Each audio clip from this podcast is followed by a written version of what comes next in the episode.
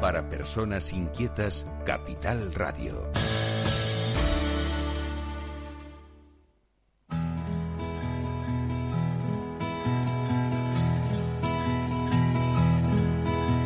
Comienza la caja de Pandora. Al verte sonreír. Al verte sonreír. Un programa especialmente dedicado al mundo de la discapacidad. El niño que ayer fui. El niño que ayer fui. En Capital Radio La 10, cada semana hablamos de aquellas personas que por una causa u otra han llegado a ser dependientes. No, no vendrá y así sabrás lo bello que es. Lo presenta y dirige Paula Romero. Caen Caen mil lágrimas al mar. mil lágrimas al mar. Tú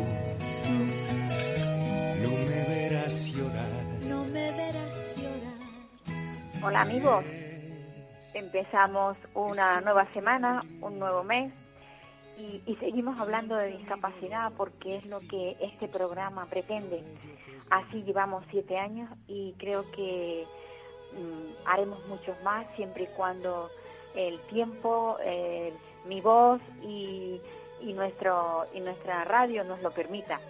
Y hoy la verdad es que tenemos un lujo porque mm, vamos a hablar con, con alguien que sabe muchísimo de, de sexología y vamos a hablar con, con Natalia Rubio. Saben ustedes que el tema de la, de la discapacidad y el sexo son dos cosas como que no se no, no, no van juntas nunca. Hay como hay un tabú dentro del mundo de la discapacidad a no hablar del sexo. Pues hoy vamos a tratar ese tema en profundidad y con una experta. Natalia Rubio Arribas es psicóloga, sexóloga, pedagoga y maestra de educación especial. Tiene una larga trayectoria dentro del mundo de la discapacidad y hoy nos va a aportar los conocimientos que estamos seguros que casi todos nosotros tenemos, que no tenemos, mejor dicho. Buenos días, Natalia.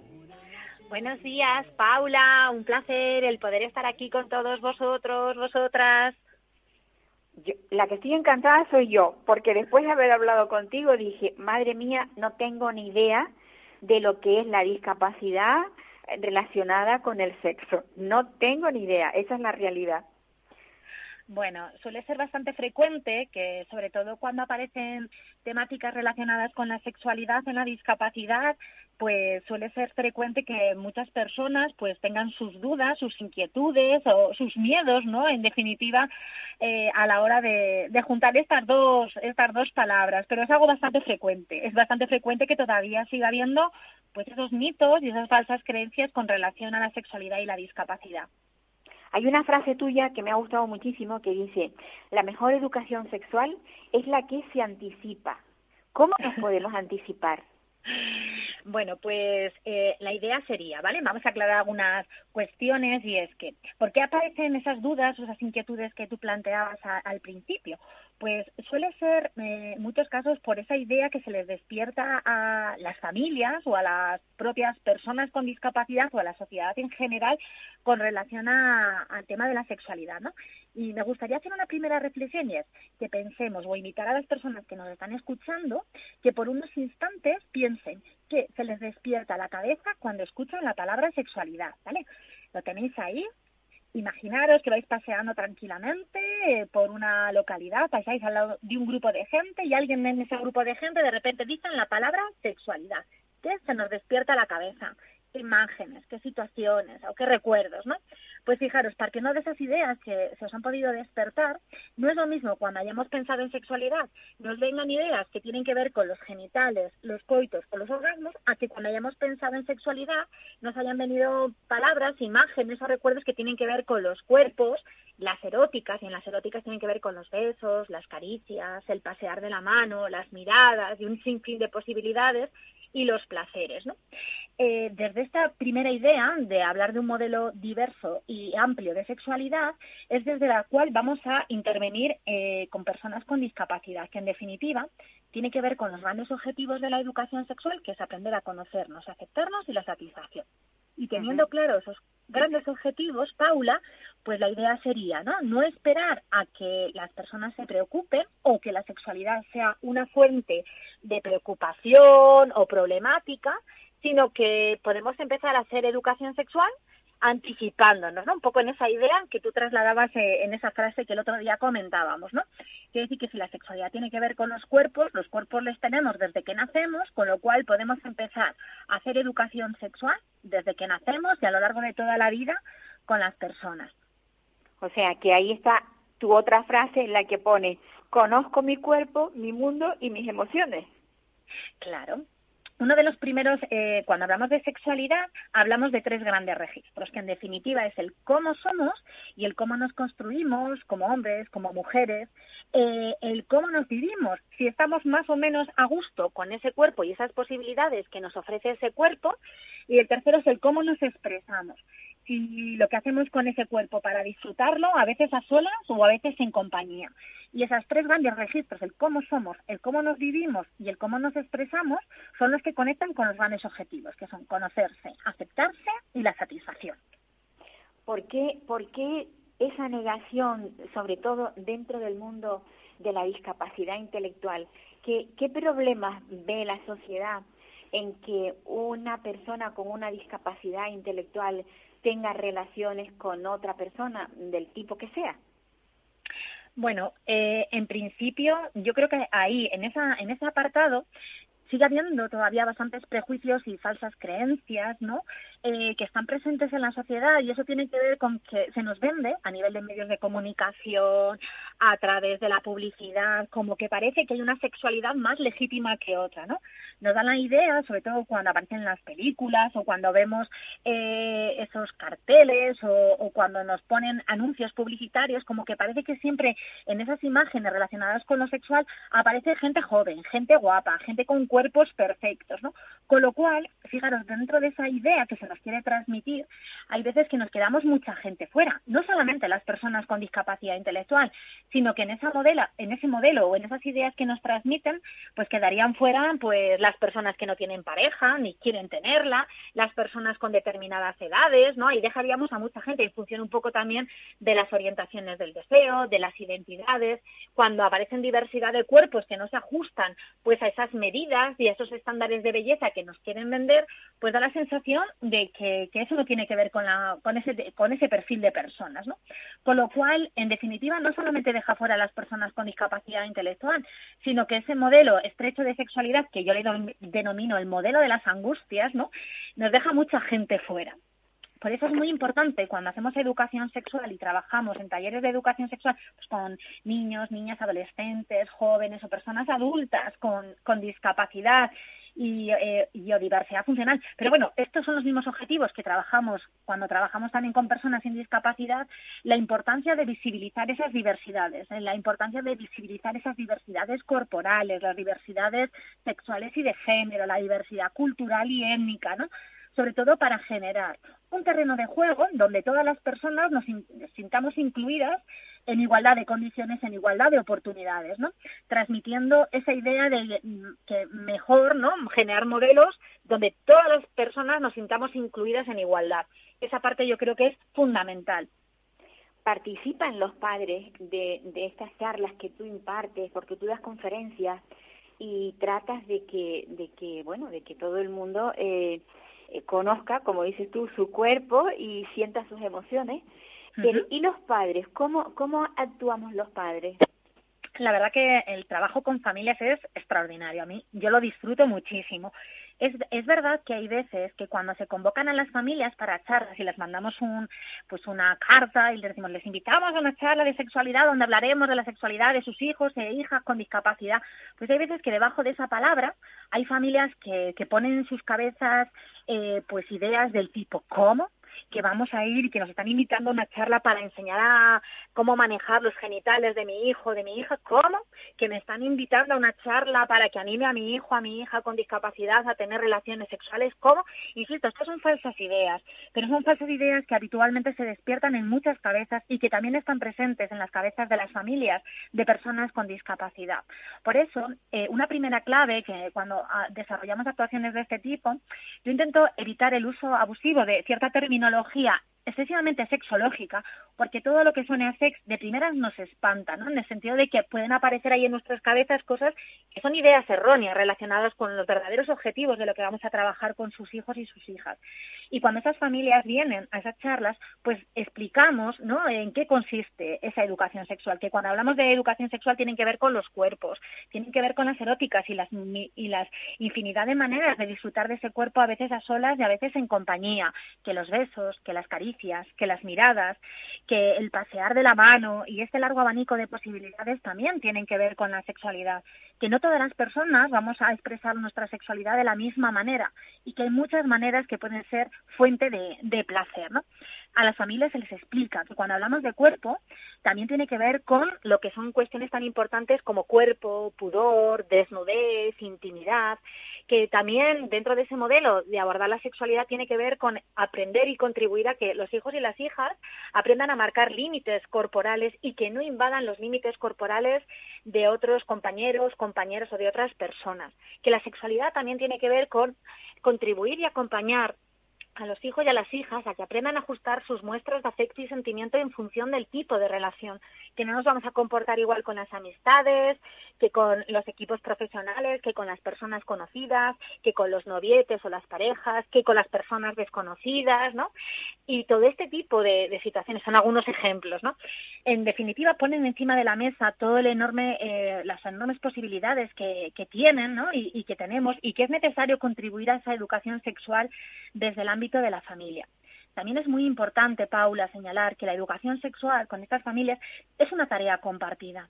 Eh, por experiencia, hay muchas familias que, que, no se animan o no dan el paso a acercarse a estas temáticas porque no se sienten capacitados o capacitadas de hacer una buena educación sexual. Por eso también en las charlas nuestro objetivo es que, primero, quitar mitos, falsas creencias, que tengan claro qué es eso de la educación sexual, cuáles son los verdaderos objetivos de la educación sexual, pero que también salgan empoderados y empoderadas teniendo en cuenta, ¿no? Y, que se crean con la capacidad de que pueden hacer muy buena educación sexual desde su papel como familias, como familiares, ¿no? Que la educación sexual es una tarea compartida. ¿Qué quiere decir esto? Esto es muy importante. Que a las familias les corresponde asumir su parte de responsabilidad, pero a los equipos profesionales también nos eh, tenemos que asumir nuestra parte de responsabilidad y que las familias no están solas en todo este camino, sino que familias y profesionales nos necesitamos y necesitamos coordinar nuestras intervenciones. Por eso es muy, muy bonito, eh, Paula, cuando llegamos a las... Muchas veces vienen las familias pues con sus miedos, con sus gestos, ¿no? De preocupación de qué nos van a decir. A ver si esto, a ver qué nos cuentan, a ver si voy a estar, a ver si de, de lo que se me va a pedir yo me siento capacitado o no. Pero charlas que pueden estar previstas para hora y media, la experiencia me dice que al final las familias disfrutan muchísimo de estas charlas, que a veces se prolongan y, a lo mejor nos pasamos dos horas y pico y allí nadie tiene prisa, porque es una temática muy necesaria en la cual las familias, cuando conseguimos aclarar todos estos temas, por supuesto que empieza a formar parte de las prioridades a abordar en los proyectos de vida de sus hijos y de sus hijas con discapacidad. Es un tema precioso y el trabajo con las familias es extraordinario. La verdad que es muy, muy bonito.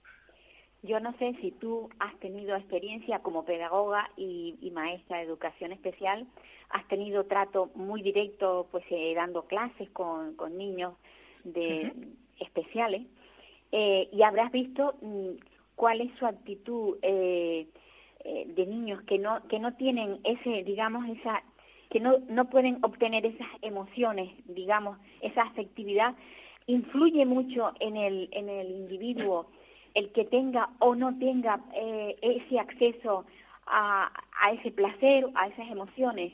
Eh, hay más más tensión hay más ansiedad. Realmente cómo cómo se comporta el el individuo si tiene o no acceso a ver, una cuestión y muy importante que tenemos que, aclarar en este sentido es que si hablamos de cuestiones que tienen que ver con la calidad de vida de las personas, si hablamos de los derechos, hablamos de inclusión social y todas estas palabras tan grandes que hablamos siempre asociadas a los proyectos de vida de, las personas con discapacidad, de, mujeres y hombres con discapacidad, a todas las edades, en todos los momentos evolutivos, con independencia de sus circunstancias, no podemos olvidar el, el atender y la importancia que tiene todo lo que es la esfera afectivo, emocional, socio-relacional de las personas con, discapacidad. Con lo cual, eh, no es algo que debiera de quedar en las manos mm, como algo eh, que fuera sujeto a, a, decidir si lo abordamos o no, sino que estamos hablando de derechos y con lo, y con lo cual tenemos que abordar sí o, sí o sí esta temática. Por supuesto, el tema de la sexualidad despierta muchísimo interés en las personas con discapacidad, pero igual que en la población en general, ¿no? Si bien es cierto tenemos que tener claro que, bueno, esos grandes objetivos que decíamos de que desde las infancias, adolescencias, juventudes, personas adultas con discapacidad aprendan a conocerse, a aceptarse, a la satisfacción, tendremos que utilizar para llegar a conseguir esos grandes objetivos, pues en ocasiones tendremos que utilizar materiales y recursos adaptados. Y quiere decir que en función de los diferentes perfiles, cuando hacemos talleres dentro de los centros educativos, dentro de las entidades, pues habrá veces que, tengamos que utilizar pues modelos anatómicos, simuladores, que son eh, recursos que reproducen fielmente la realidad sobre todo con la finalidad de que los materiales, cuanto más realistas sean, cuanto más interactivos sean, pues van a dejar mayor pozo de aprendizaje en las personas con las que trabajamos. Eh, en otras ocasiones, y dado el perfil, pues tendremos que adaptarnos pues a través de pictogramas, con sistemas alternativos y aumentativos de comunicación. Pero lo importante dentro de esta filosofía siempre un poco insistimos, ¿no? Los aprendizajes tienen que ser significativos y funcionales. ¿Qué quiere decir esto? Pues que tenemos que partir de las realidades vividas por las propias personas con discapacidad y desde ahí construir nuevos aprendizajes, pero que les sean útiles para la vida. Y el tema de relacionarse en sociedad, de aprender a expresar y reconocer afectos, emociones con el entorno, eh, es una necesidad básica, ¿no? ¿Por qué? Porque si no sabemos expresar lo que nos pasa, no tenemos habilidades de comunicación, no, no sabemos cómo interactuar con las personas, cuáles son sus límites, cómo poner nuestros límites, que en definitiva es tener las riendas de nuestra vida, pues eso va a suponer que, que si no se aborda, no estaremos contribuyendo a ese desarrollo integral de todas las personas. Insisto, estamos hablando de derechos, estamos hablando de calidad de vida, con lo cual es muy, muy necesario incorporarlo en los programas de atención desde edades tempranas porque tenemos que tener en cuenta esa idea, Paula, y, y, es muy importante transmitirlo, ¿no? De que la sexualidad tiene que ver con todas las personas, y si hemos dicho que la sexualidad tiene que ver con los cuerpos, tenemos y podemos hacer educación sexual desde que nacen eh, esas infancias a lo largo de toda la vida y en definitiva ese cuerpo nos va a acompañar no hasta que hasta que nos muramos, con lo cual se puede hacer educación sexual con todas las personas con independencia de su necesidad de apoyos. Ahora, otra cosa será cómo tenemos que adaptar los materiales, los recursos y ahí tendremos que poner todo nuestro empeño, todo nuestro talento como profesionales, pero siempre desde esa idea, ¿no? Podemos hacer educación sexual con todas las personas. Maravilloso. Todo lo que nos has dicho yo creo que ha sido una clase para tenerlo muy en cuenta y sobre todo los padres que, que tienen que tienen hijos con, con discapacidad y como decía yo, discapacidad intelectual, porque está claro que las personas que tienen una discapacidad física, pues como su intelecto suelen tenerlo bien, no, no hay problema. Tú te, estás, tú te mueves por Burgos, bueno, yo soy un poco ciudadana del mundo, eh, porque suelo estar muchísimo por vuestra tierra y suelo estar ah, muchísimo en Canarias. Canarias. Tenemos un proyecto muy bonito que se llama Construyendo Sexualidades, que se desarrolla desde el Ayuntamiento de Los Realejos, pero es un proyecto abierto para que puedan participar tanto personas con, con discapacidad, de todas las edades, con todos los tipos de discapacidad, pero también familias, familiares, profesionales, voluntariado, estudiantes y tenemos actuaciones dirigidas a la sociedad en general, también abiertas, ¿no? Eh, para todo Canarias y, y desde ahí, desde ese proyecto, pues bueno, se han ido desarrollando pues materiales, recursos, incluso se han puesto dispositivos también eh, de intervención abiertos para la comunidad.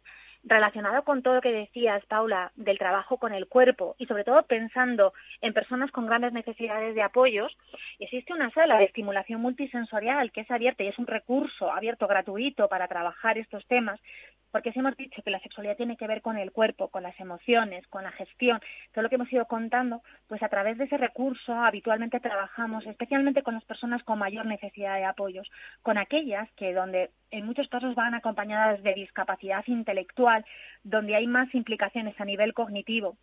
Y, hacemos educación eh, sexual utilizando su propio cuerpo como instrumento de trabajo, ¿no? Contribuyendo a que identifiquen signos de salud y enfermedad, de que aprendan a disfrutar de ese cuerpo sin hacerse daño, de que aprendan a, eh, a interpretar y a poner significados a esos estímulos que a su vez se traducen en sensaciones, que a su vez les ponemos significados y se convierten en percepciones, que conectan con las emociones. Bueno, Hola. Al cual. Ay, que me parecía que te había, había perdido, te, había perdido. Ay, sí, dime, perdona. dime. No, pues no me he movido. Disculpa, un poquito estaba hablando de la de la sala de estimulación. No sé en qué momento, si se ha cortado, Paula, pero estaba contando un poquito de la sala de estimulación. De estimulación, sí, sí, sí. Pues mm, la verdad, Natalia, que ha sido muy, muy, para mí particularmente mm, importante, porque tengo una hija con, con autismo. Evidentemente, yo creo que los padres que tenemos hijos con, con algún problema, pues eh, quizás ponemos mucho más interés en todo esto. Natalia, me encantaría no, no perderte de vista, volver volver a hablar contigo del tema y sobre todo cuando estés por aquí por Tenerife eh, Claro. a ver si podemos a- a- acudir a una de tus charlas porque creo que tiene que ser algo muy muy interesante. Pues estáis todos y todas invitados, así que yo encantada que cuanto más personas, en definitiva, puedan participar y beneficiarse de esas acciones formativas, pues bueno, para mí será un placer, así que nada, que os espero. y Paula, yo quería agradecerte el importante papel que también tenéis los medios de comunicación en poner encima de la mesa, en sensibilizar estos temas, ¿no? Porque en definitiva eh, sobre todo el hecho de, esa idea que, tan importante es y tú también transmites, ¿no? que en definitiva la discapacidad es algo que, que ne- tenemos que verlo como algo cercano, que nos puede pasar a cualquiera, que a lo mejor en el día de hoy no vivimos con una discapacidad, pero que nadie estamos vacunados ni vacunadas para tener una situación de discapacidad el día de mañana, con lo cual es muy importante tener esta imagen y sobre todo esa idea de cercanía hacia la discapacidad y que no se nos olvide ningún ámbito de nuestras vidas, como en este caso ha sido el abordar la sexualidad. Así que nada, de verdad que muchísimas gracias, un placer. Y ya sabéis que contáis conmigo para cuando queráis. Un placer. Un abrazo muy fuerte, Natalia. Un abrazo, Paula. Bueno, pues amigos, creo que de las primeras veces que hemos podido hablar de sexualidad con tanta facilidad, con alguien experto en ello y que sin duda mm, abre, nos abre una, una, un mundo, a, sobre todo a los padres que, que tienen hijos con, con, bueno, con problemas a nivel cognitivo, porque ya decía yo, cuando se ve a alguien con una discapacidad física, nadie se plantea en que pueda o no pueda tener una pareja, se pueda casar y demás, pero cuando ya esto se extrapola a la discapacidad intelectual, mm, creo que es algo como que se considera impensable, pero no tiene por qué ser así. Y ahora vamos a hablar con, bueno, pues con una persona que lleva durante años pues trabajando al frente de una asociación que se llama Horizonte. Él es Francisco Santamaría, espero que esté al otro lado. Vale, es perfecto. Pues sí, está al otro lado del teléfono, tal cual yo decía. Francisco Santamaría, que es el presidente y director de, Horiz- de Horizonte, una asociación para, bueno, proteger y tener mm, a un colectivo entre los 20 y los 65 años de edad dentro del mundo de la discapacidad. Hola, Francisco. Hola Paula, ¿qué tal? Buenos días. Un saludo para ti y para todos tus oyentes. Pues yo es que tengo la sensación de que eh, casi todas las asociaciones están un poco preocupadas porque, bueno, porque el, el tema de la COVID nos está afectando a todos, pero en este caso incluso es que estamos un poquito abandonados, por, de- por así decirlo, con el tema vacunaciones. ¿Cómo, Sí. cómo está llevando la, el horizonte el tema de la vacunación? ¿Están vacunados todos los chicos y Eh, chicas? sí, hola, un saludo otra vez. Eh, bueno, eh, ahora mismo es el tema que quizás más nos preocupa y más nos inquieta, ¿no? En, en diferentes entidades que estamos trabajando eh, con personas adultas con, con discapacidad intelectual.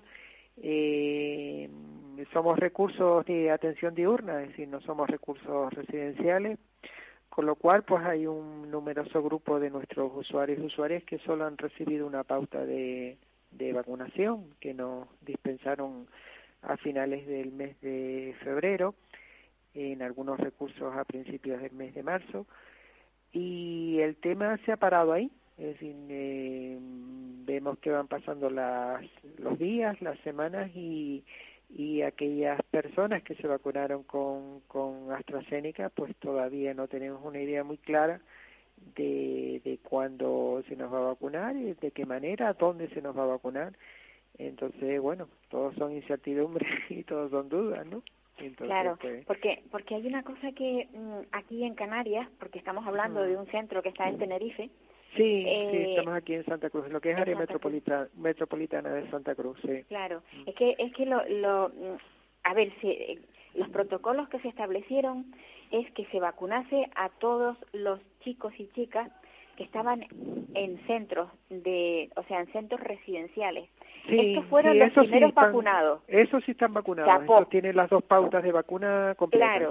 Sí, Pero entonces los que estaban en centros de día, los que estaban en sus casas, que tenían que ir y ah. volver al, al estos han sido los que están un poquillo, digamos, abandonados. Sí, sí, es un poco, eh, digamos, el, el, eh, todo surge, bueno, aquí eh, tenemos un grupo de compañeros, de, profesionales, educadores, cuidadores, que ya tienen la pauta completa de Pfizer, pero hay otro grupo de, de usuarios y de mm, trabajadores, de empleados aquí de, de nuestros recursos, pues que solo tienen una vacuna puesta de de AstraZeneca. Entonces, pues eh, yo creo que paralizó un poco todo el, proceso de vacunación, las dudas que surgieron a raíz de, de, los casos de trombo que empezaron a, darse en algunas personas vacunadas con y, bueno y eso yo creo que, que, que replegó un poco el, el, digamos el proceso de vacunación en nuestros recursos no entonces eh, bueno pues un poco estamos ahora mismo que no sabemos muy bien eh, exactamente cuál va a ser el, el, criterio. Nos han dicho que por defecto se va a dispensar eh, la vacuna de Pfizer, como salvo que exista un consentimiento informado por parte de la familia o de la propia persona interesada en que sea otra vez la misma vacuna de AstraZeneca. Exacto, sí, que hay muchas personas que piensan, bueno, como yo me puse AstraZeneca y no tuve ninguna reacción, yo quiero que me sigan vacunando con AstraZeneca. Claro, claro, sí, claro, sí, es un poco yo yo si estuviera en ese caso tal vez también pensaría lo mismo. Digo hombre si no tuve ningún efecto claro claro realmente esa es un poco la duda que nos surge y la que nos traslada muchas familias no dice bueno pues realmente el problema se podía suscitar en la primera dosis o la segunda dosis yo creo que que el efecto se mitiga y se diluye bastante no entonces lo que nos han dicho es que por defecto la que se va a poner eh, va a ser la de Pfizer. Entonces, pues salvo que la persona, la familia o, eh, o, el tutor solicite, digamos, la de...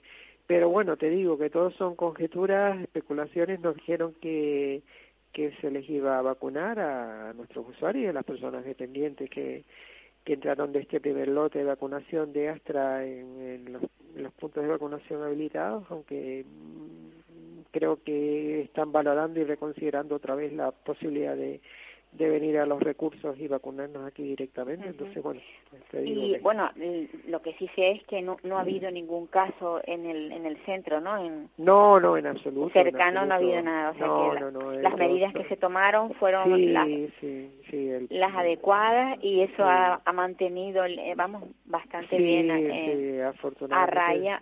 sí, La, verdad es que hemos tenido, eh, por ese lado hemos tenido bastante suerte. Sí, la verdad es que sí, ¿no? Y hay que reconocer el esfuerzo de, de, de, de los compañeros de, de también, bueno, de, de, de, un poco de los servicios de prevención, de los, de los recursos, de, de las personas responsables de, de COVID, eh, pues que, que han conseguido, digamos, mantener y, y, contener, digamos, cualquier incidencia Eh, que se hubiese podido dar, ¿no? En ese sentido, pues pues yo creo que nos debemos de felicitar todos y todas no por, por el buen trabajo que, que se ha hecho. Estamos un poco desde septiembre del año pasado y ya casi a punto de, de terminar lo que es este este periodo lectivo a finales de, julio y, gracias a Dios afortunadamente sin, sin problemas ni reseñables no entonces hombre también habría una cosa que, que quizás se debía de haber tomado en cuenta porque eh, este colectivo es muy vulnerable, el de la discapacidad, pero también también sus familias, o sea, los más próximos, los convivientes, por ejemplo, ya que se vacuna a la persona con discapacidad, sería deseable que también se vacunara a sus padres, porque claro, con, los, que conviven, ¿no? Sí. Y yo creo que eso no se ha tenido, no se ha contemplado. No se ha la contemplado, ¿no? Y otra cosa que también un poco nos, eh, nos eh, digamos, nos, nos, nos suscita eh, cierta contrariedad y, y cierto enfado es que cómo no se terminó, digamos, de, de, de vacunar con, con, con esta considerada población diana, es decir, eh, eh, personas con, con patologías de base bastante serias y, y se ha ampliado, digamos, el proceso de vacunación a otros colectivos, ¿no? De, de gente aparentemente sin, sin problemas físicos. Entonces, bueno, pues es un poco lo que nos sorprende también, ¿no? Es decir, que, que, nos hayan dejado un poco ahí en el, en el vagón de cola de, de, de, de- del proceso de vacunación que iba tan bien hasta que, que surgieron todos estos problemas y, y, y se ha ido demorando eh, el, el, el proceso de vacunación hasta el día de hoy que, que todavía pues ni sabemos ni cómo ni cuándo ni ni dónde nos van a dispensar la la segunda dosis de, de la vacuna no entonces pues pues ese es el malestar que se está generando y suscitando en, en muchos recursos de, de este tipo no entonces pues y aquí estamos esperando espe- esperemos que esto salga ya adelante muy sí, pronto. Muy pronto bueno, porque- eh, esta mañana hablé con gerencia de atención primaria y ya nos comentaron que sí, que, que entre esta semana y la próxima ya nos daban un, una respuesta. ya- Sí, porque ¿no? ya no más no se puede demorar. Es decir, ya Claro, claro, sí, porque claro, se pasa el tiempo, 16 ¿no? El tiempo ya de... es que ya no tiene sentido, es decir, pues, Claro, claro. no vale la pena dispensarte la primera dosis y luego no tiene continuidad en los plazos establecidos por parte de, de la de la EMA, ¿no? de la Agencia Europea del Medicamento. Entonces, eh, es un poco absurdo eh, ent- haberte Pues, a ver dosis. si tenemos suerte y se, Sí, y se cumplen sí, los plazos y que sobre sí, todo a ver si terminamos ya de Sí, vacunarnos yo creo que para sí, por lo un menos, poco. claro, y un colectivo tan sensible, a- sabes, como este, que, de verdad que debe ser siempre de atención preferente por parte de nuestros responsables y técnicos de, de sanidad, ¿no? Entonces, pues, y no solo los usuarios, como tú bien señalabas, sino también sus familias, sus tutores, sí, sí. Que hay que mm, tendrían que haber sido especialmente vigilantes con, con este tema. Yo sé que, que se ha demorado mucho la respuesta, eh, pero claro, es que no no no no pueden esperar tanto tiempo a, a definir cómo se hace y de qué manera se hace eh, esto, ¿no? Entonces, bueno, pues aquí Esperemos que esto ya termine pronto y que Sí, estemos sí, todos eh, vacunados. eh, en eso, en eso confiamos y en eso estamos esperanzados, ¿no? Que de aquí a, a después del verano ya podemos eh, recuperar una presencialidad casi completa en el centro y recuperar muchas de las actividades que hacíamos antes de que empezara Paco, todo esto, ¿no? un, Sí. un abrazo muy grande y Muy bien. Paula. Cuídate. Cualquier cosa por aquí estamos y siempre a tu disposición y a disposición de tus oyentes también. Venga, un ¿vale? abrazo. Venga, un saludo. Gracias. Pues eso, mm, hay centros y hay asociaciones que siguen preocupadas porque no han terminado de vacunarse. Esto de que te hayan puesto una dosis y ahora se siga a la espera de la segunda, bueno, ya esto es- ha sido tan repetido en tantos medios que yo creo que estamos cansados de oírlo. Pero bueno, en este caso mm, el colectivo es un colectivo vulnerable, como es el colectivo de la discapacidad que ellos protegerse se protegen muy mal, no, no son personas como el resto de los neurotípicos y, siempre hay más, más peligro en este, en este colectivo. Y ahora, oye, si conseguimos hablar con la abogada Josefa García Lorente, que me gustaría tratar con ella un tema, mm, un tema que no es la primera vez que tratamos aquí, que es de las contenciones. Eh, es muy triste hablar de esto porque normalmente se utiliza un eufemismo para donde la, la palabra atar eh, suena dura, entonces se, le, se pone contención. Buenos días, Josefa. Buenos días, Paula. ¿Qué tal? ¿Cómo estás? Sé que has estado un poco pachucha. ¿Estás mejor? Bueno, eh, ya estoy bien, o sea, tranquila. Es un, un, un pequeño incidente casero y se va solucionando con el paso del tiempo. Con el paso del tiempo. Bueno, a mí, a mí, Josefa, hay algo que me tiene muy preocupada. Yo en alguna ocasión lo he hablado conti- contigo. Yo remitiéndome a, a un caso muy reciente de, bueno, de- del 2017, no es reciente, pero es que mm, ahora parece ser que ha, ha llegado al constitucional el caso de Andrea Fernández, una, una persona con con una enfermedad mental, una chica de 26 años que permaneció durante 72 horas atada y que falleció. Este es un caso mm, que, bueno, clama al cielo, porque yo creo que... por, eso eh, en este momento ha salido la noticia, porque los hechos ocurrieron en el 2017, creo recordar. Claro, claro. Ha saltado la noticia porque parece ser que eh, han han interpuesto recurso ante el Constitucional porque eh, tanto la distancia como la, fase intermedia, que creo que no había pasado distancia directamente al Constitucional, entendieron que no había responsabilidad de los facultativos que la pidieron. Eh, bueno, pues, mm, realmente el, tema es, es penoso, no, horroroso. que, alguien, que alguien fallezca sin que el equipo clínico tenga un conocimiento real de cuál es la situación, pues es horrible. Lo que pasa es que eh, la opinión que podemos dar desde fuera, prensa o nosotros, eh, tiene que estar muy meditada porque no conocemos eh, nada más que lo que nos han contado a nivel de prensa. Claro. Y entonces, claro, mmm, que yo sepa, yo no, yo no he oído ninguna explicación de los facultativos, no sé si en algún momento han hecho algunas manifestaciones. Y tal y como lo cuentan, es algo que no es que sea deleznable, es que no, no tiene que volver a pasar nunca ni a nadie. Pero yo me reservo opinión final hasta que no lo clarifiquen en, un orden jurisdiccional o en alguna, eh, digamos, alguna plataforma que no tenga eh, interés directo, eh, aunque solamente sea de interés publicitario. Es que me da mucho miedo. bueno, que lo que lo que tú quieres decir que hay que ser prudente. Claro, claro. Hay que ser muy prudentes porque realmente ya no solamente por, por, por los el centro médico y los facultativos, es por la propia persona que falleció. Es que estamos, estamos utilizando su imagen, su nombre, y bueno, me parece grave, ¿eh? Me parece aquello de la doble victimización, no, aquí triple. Sí, sí. Pero bueno, eh, espero, espero que, que, que el tema se clarifique lo antes posible y lo mejor posible. Pues sí. Esto ¿qué nos lleva al tema de las sujeciones. Me imagino que es donde quieres llegar.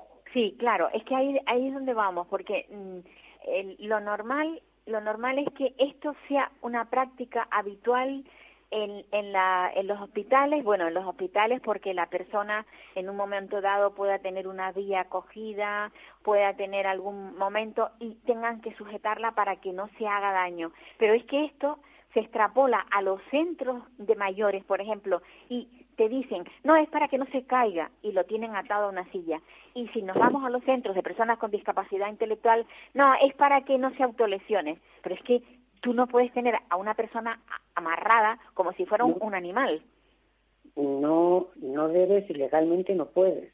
No porque haya una prohibición directa ni un tratamiento directo de las sujeciones en algo que vaya más allá de la Ley General de Sanidad y poco más, pero mm, siempre te hablan de, de, de, provocar el menor daño posible. Eh, claro, eh, ¿cuál es el problema con el que nos encontramos? Pues que realmente esa sujeción se produce porque no hay personal humano suficiente o medios humanos suficientes en los centros como para tener una vigilancia y no tener una sujeción. Ahí está el problema. Claro.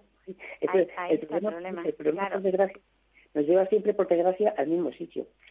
Eh, hay suficiente eh, partida económica para garantizar la dignidad de todas las personas allí donde estén y en la condición en la que se encuentren. Pues me temo que miramos los presupuestos de diferentes organismos y vemos que no, que no hay. No, no lo hay. Yo, yo he accedido a distintos protocolos de distintos centros donde además explican que para que cada vez que se tenga una persona en sujeción mecánica que siempre va acompañado de la química, ojo, porque no normalmente no es que le pongan sujeción mecánica, es que ya tiene sujeción química porque esa persona está medicada eh, mediante tratamientos psiquiátricos, ¿vale? Y entonces de lo que vamos, está clarísimo es que tiene que tener una un sanitario con, con esta persona para pues para que le dé agua, para si está sofocada abanicarla, una serie de cosas que se pueden producir porque es un estrés, es, un trauma tan grande estar atado, que esa persona puede incluso darle hasta un infarto. Entonces, se necesitan unas medidas, pero es que eso no se cumple. Ahora, le puede ocurrir cualquier cosa, pero es que es un tema de, de yo te digo, de, de medios económicos y de utilizar los medios personales que tenemos de otra manera. Porque es que a lo mejor lo que no hay que hacer es sentar a la persona de forma permanente en una silla de ruedas. A lo mejor hay que, hay que tenerla en el suelo, en un sitio eh, donde no se haga daño y donde pueda de alguna manera eh, tener una movilidad sin que se autolesione. Es que a lo mejor la solución no es sentarla en una silla de ruedas y tener a una persona que la sujete todo el rato. A lo mejor hay otras formas de sujeción que no sean atar. o, sencillamente tenerla, tenerla, si son personas con discapacidad, mira, los, los, los chicos, los niños y niñas con autismo suelen ser muy proclives a autolesionarse, pero si estas personas tienen actividad, tienen actividad, no se, no se centran en eso. No, no, pero mm, Paula, últimamente se está dando bastante, no sé si lo habéis visto por ahí, la con, con autismos básicamente, la protección a través de perros, o sea, animales de compañía sí, que, sean capaces de detectar cuando la persona va a autolesionarse y, y, e intentan protegerlo. Pero eh, eh, el problema es que em, tenemos medios suficientes como para tener un vigilante con cada una de las personas. No, tenemos que buscar otra forma de sujeción que no sean estas. Claro. Otra forma, no de sujeción, sino otras formas de garantizar un cuidado que no sea entre las sujeciones. Efectivamente. Tanto, como tú bien dices, tanto las sujeciones mecánicas como las químicas. Porque muchas veces nos fijamos mucho en el cinturón y el, cinturón no es el problema mayor. El problema mayor es cuando llegamos al cinturón ya lo que no tenemos es un control mental de nada. Pues sí. Claro, Yo pienso, mm, pienso que, lo, que lo que hay lo que hay es una indefensión. Claro, pero pero pero con toda persona dependiente, en la medida en que eh, esa dependencia no tiene un control externo de terceros o control personal, control legal, claro que es una eh, eh, es un, una una vulneración del, de, su propio derecho, de su personalidad, evidentemente. Evidentemente, pero lo que podemos hacer es, pues desde plataformas como la tuya o programas como este, solicitar que realmente se llegue a una, mm, una mayor dotación de personal en esos centros y una mayor regulación de qué se puede y qué no se puede hacer. Efectivamente. Porque evidentemente pues tenemos una, una regulación muy completa y muy rica en materia de protección de la persona con discapacidad. Pero claro, lo que no tenemos a lo mejor son medios medios personales y materiales para cumplir esa legislación. Seguro, seguro. quiero decir que, es que eh, el tema de las sujeciones, necesitamos una regulación especial, ¿no? A lo mejor con, con la propia ley de, de, de, sanidad eh, se puede hacer el control. El problema es quién controla, quién controla al controlador. Claro, claro. Sí, porque a veces lo que faltan también son eh, inspectores por parte de la administración. La administración da el dinero a determinado centro para que funcione, pero luego no vigila qué capital, o sea, qué, qué, es lo que ese capital que recibe, en qué lo emplea. Porque si pensamos que una plaza de una persona con discapacidad intelectual y trastornos de conducta vale más cerca de 4.000 euros, imagínate, ¿habrá o no habrá dinero para tener personal suficiente, para que las ratios sean adecuadas al número de personas que tienen unas necesidades especiales?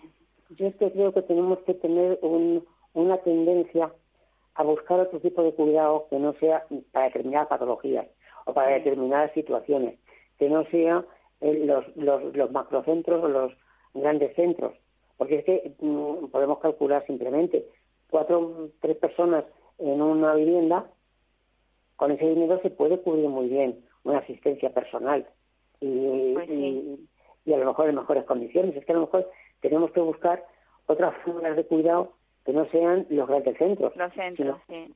donde, donde en el centro pierdes la, vamos, hasta el nombre lo pierdes, porque hasta te colocan un número. Claro, es que, es que eh, realmente ah. yo, yo, vamos, mi, mi opinión y mi tendencia es a buscar eh, centros de cuidado, pero centros de cuidado mm, más limitados, que también tienen problemas, ¿eh? sí, más, más, más hogares convivenciales. Claro, mm, llamémosles así. O sea, Bueno, es que, además- ¿sabes también lo que pasa? Sí. Que los padres al final eh, dejamos a los hijos huérfanos porque por ley de vida nos vamos antes. Y en algún momento eh, esa persona que se ha quedado sin padre termina yendo a un centro. Pero quizás- hay- hay- Paula, quizás- yo ahí sí que hay una bronca a los padres. Y una bronca cariñosa, pero bronca. Es que Ajá. no podemos, no podemos esperar a cómo va a quedar cuando desaparezcamos. Es que hay que empezar a dar autonomía, la mayor autonomía posible, a esa persona con, con discapacidad, incluso aunque sea un anciano. Ya ahí no hablaremos de padres, no hablar- hablaríamos de entornos familiares, pero empezar a organizar otro tipo de convivencia, otro tipo de cuidado que no sea el de cuando yo falte. Ajá. No, no, vamos a, vamos a organizar otras convivencias cuando tú estás y que puedas ver que, que, que tiene posibilidades de una vida diferente a la que vive contigo. Pues sí. Claro, eh, yo ya te digo que me perdonéis, que la broma con todo el cariño, pero es que muchas veces el problema de la persona con discapacidad, tanto la física como la intelectual, empieza en el entorno familiar. Que no le hagan daño, que no le pase nada. Pero si es que la vida es dura y hay que, hay que, hay que ponernos a, a las personas con discapacidad, hay que ponerlas en, en la disyuntiva o en la condición de que mm, puedan entrar en el mundo ordinario y, y se les proteja lo máximo posible. Sí, sí, Pero con no sus, limita- con sus limitaciones. Claro. Pues, Pero bueno, esa es un poco la idea que se me ocurre en este momento, que, que vamos a, a- a intentar potenciar otros núcleos de convivencia y otras autonomías diferentes de la, de la protección familiar, que la protección familiar muchas veces perjudica más que beneficia. Pues sí. Bueno, sobre todo cuando cuando la, la discapacidad intelectual no es muy grande, porque claro, cuando Claro. hay una discapacidad intelectual de una persona que, que no se vale por sí misma en nada, porque está tumbado en una cama, es, eso es precisamente no no por mucho que se les estimule no no Eso se es consigue grandes cosas, pero bueno, Esos precisamente Espe- tienen también, tienen también su, su derecho a opinar o su derecho a equivocarse. Y lo que Pues no sí. puedes hacer es esperar a que tú te mueras para llevarlos a una residencia. Hay que buscarle una solución convivencial alternativa a esa que, que, que puede ser em, otro tipo de convivencia eh, en otros hogares diferentes. pues sí. Y, lo- y Bueno, donde tú todavía puedes verlo. Esperemos que las cosas cambien porque esto no no nos está beneficiando. Lo que está pasando no nos está beneficiando. Hay que cambiarlo y para cambiarlo hay que hablarlo. Claro, para que se nos sepa. queda, nos queda mucho camino por andar, pero am, ahí estamos, aquí andando. Mm. Pues Josefa, un abrazo muy fuerte. Cuídate, Un abrazo para ti también. cuídate mucho. Vale, pues, nada, hasta otra. Hasta otra. Pues eso, mm, hemos hablado de, de lo que es la, la contención mecánica y, y yo creo que en cierto modo, pues eso, las personas con discapacidad intelectual sobre todo y las personas cuando tienen pues una, una salud precaria o, o tienen algún problema eh, tipo psiquiátrico que pueden caer en, en este tipo de, de pues de problemas, bueno, de problemas, pueden perder la vida, como le ha pasado a esta chica que de la que hablamos al principio del programa. Y ahora vamos a terminar nuestro programa, nos quedan ya poco poco tiempo con, bueno, vamos a hablar con la defensora con la defensora de las personas con discapacidad, que tenemos una nueva defensora en Valencia, que ella es Teresa Navarro. Hola Teresa. Hola, buenos días, Paula. ¿Qué tal? Bueno, te queda felicidades ante todo, Muchas gracias.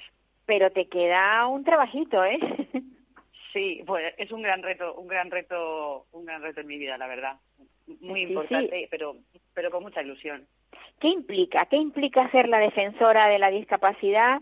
Eh, bueno, ante ante los organismos oficiales, ¿no? Supongo que. Sí, es, es una es una figura que bueno que ha creado el Ayuntamiento de Valencia junto con, con la formación del Consell de Personas con Discapacidad. Estaba adherida al Consell. Entonces, en el Consell, eh, pues eh, no solo está representado, estamos representadas todas las federaciones del CEMI Comunidad Valenciana, sino que además eh, está toda la sociedad civi- civil, aparte de concejalías. Entonces, es una manera también de mejorar la calidad de vida de las personas que tenemos discapacidad de la ciudad de Valencia. Y la defensora lo que hace es velar por, por eso, por esa, por esas, por, eso, por esos objetivos, por esos eh, logros que podamos ir consiguiendo y lo que hace sobre todo es eh, pues, pues proteger y defender los, los, los, derechos de las personas con discapacidad, velar por ellos. Y también pues supervisar eh, y tramitar quejas, eh, sugerencias realizadas tanto que haga el colectivo de personas con discapacidad como cualquier ciudadano que pueda pensar o ver o aportar diciendo cómo podemos mejorar algo, tanto a nivel de accesibilidad, dependencia, eh, en todos los ámbitos. y, bueno, pues es, es, un, es un, por eso digo, como tú has dicho, un trabajo tan amplio, porque estamos hablando de todas las discapacidades, que da miedo pensarlo, pero es mejor, es mejor pensar que pueda conseguir, que se puedan conseguir, mm, pues eso, eh, logros y mejorar nuestra calidad de vida. Es que eso es al final el propósito, nuestra realidad diaria. Teresa, a mí me, a mí me gusta el, el, este cargo me gusta porque, o esta figura me gusta porque mm, está más próximo al ciudadano, porque el defensor del pueblo lo tenemos muy lejano. Pero esto, esto es, si esto se pusiera en cada municipio, está mm, a pie de calle, es, es el ciudadano el que se puede acercar y no tendrá que pedirte a ti hora para dentro de no sé cuántos meses a, ver si tú le puedes atender, porque será algo más, eh, bueno, tendrás muchas menos gente a la que, que acudirán a ti, porque eh, no es lo mismo que sea toda la, la comunidad que que sea solamente el ayuntamiento. Exacto, exacto, exacto. Entonces va a ser... claro, reduces la cantidad de personas, pero, pero sí que y además, sobre todo, eh, eh, además yo yo soy una persona que, que, soy muy cercana y me conoce mucha gente, eh, sobre todo en el mundo de la discapacidad aquí en, en, Comunidad Valenciana y en, Valencia también, por supuesto. Yo vivo aquí en Valencia, tenía, tenía, tenía que ser una persona que está aquí empadronada en Valencia, capital. Claro, y, y, lo que claro y tiene unas incompatibilidades no puedo ser en un partido político no puedo no puede ser no puedo bueno diferentes eh, lógicamente para para para ser neutral. Es decir yo no soy de, del partido que implanta no sino que es el ayuntamiento en el que en el que crea esta figura pero con un consenso de todo el mundo de la discapacidad entonces, claro, por eso te, digo que estoy muy ilusionada y muy contenta de que, de que realmente sea yo, porque eso al final, el ser la primera defensora es un, privilegio que la vida me ha dado después de todos los golpes que me ha dado, ¿no? Que me ha ido dando la vida. Pero, pero esa cercanía, como tú dices, de que es una persona que tiene discapacidad, que tiene un hijo con discapacidad, que también es madre, cuidadora diariamente, que vive la realidad día a día, viendo las barreras que, te vas encontrando, que me he encontrado a lo largo de mi vida y que me, sigo encontrando, que es verdad que vamos mejorando, muy lento, pero vamos mejorando, pues, pues creo que esa visión me puede ayudar mucho. Y luego también, pues eso, toda la, aparte que está el Consell, esto es un trabajo en equipo de coordinación, pero además, eh, pues eh, esa visión ¿no? y esa cercanía es la que para, para mí me parece súper importante. Tú tienes, tú tienes una discapacidad tiene una labor, también Paula, tiene una labor muy importante que es de coordinación con el CIN de Groves, que aquí el CIN de Groves es, eh, por así decirlo, el defensor de polvo de la comunidad valenciana, que hay una figura ocupada por Angeluna, eh, pues tengo que estar en coordinación con él y con el defensor del pueblo. Entonces me parece, sabes, que es una manera de poder, eh, como tú has dicho, eh, esos, esos problemas que a lo mejor llegan, pero no es tan cercano, creo que es básico. Pues sí. Pues Teresa, yo no tengo más que decirte que, que bueno, que me, alegro muchísimo por ti y por los ciudadanos y desearte todo lo mejor y sobre todo una legislatura bastante productiva. Un abrazo muy fuerte y seguimos en contacto. Para Paula, por supuesto, muchísimas gracias por haberme dejado entrar en el programa y, y presentar esto. Y ojalá, como tú bien has dicho, el ejemplo en otros municipios. Eh, sí. que sé que en, el Ayuntamiento de León sí que hay una figura que, bueno, ya voy a ponerme en contacto con él también porque ellos eh, son pioneros. Eh, no sé si en alguna, alguna otra población que yo desconozca, pero creo que esto es muy importante. Es un cargo altruista, es trabajar y, estar, pero bueno, pero pues cada logro que se consiga al final va a ser un, muy importante para mí y para el resto de personas con discapacidad. Un, abrazo. Espero tener mucha salud. Mucha un abrazo, Teresa. Gracias, Hasta otra. gracias. Pues amigos, que se nos acabó ya el tiempo. Eh, ha sido una, una mañana productiva, la verdad, pero bueno, eh, que seguimos con ella. La próxima semana volvemos a hablar de lo mismo, de este colectivo necesitado de, de tener voz en una radio como la nuestra. A cuidarse todos. Un abrazo.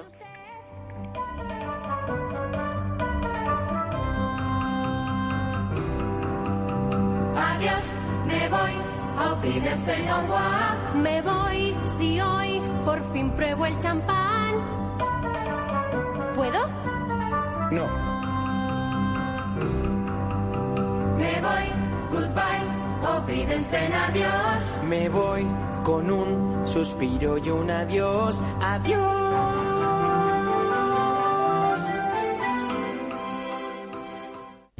Para personas inquietas, Capital Radio.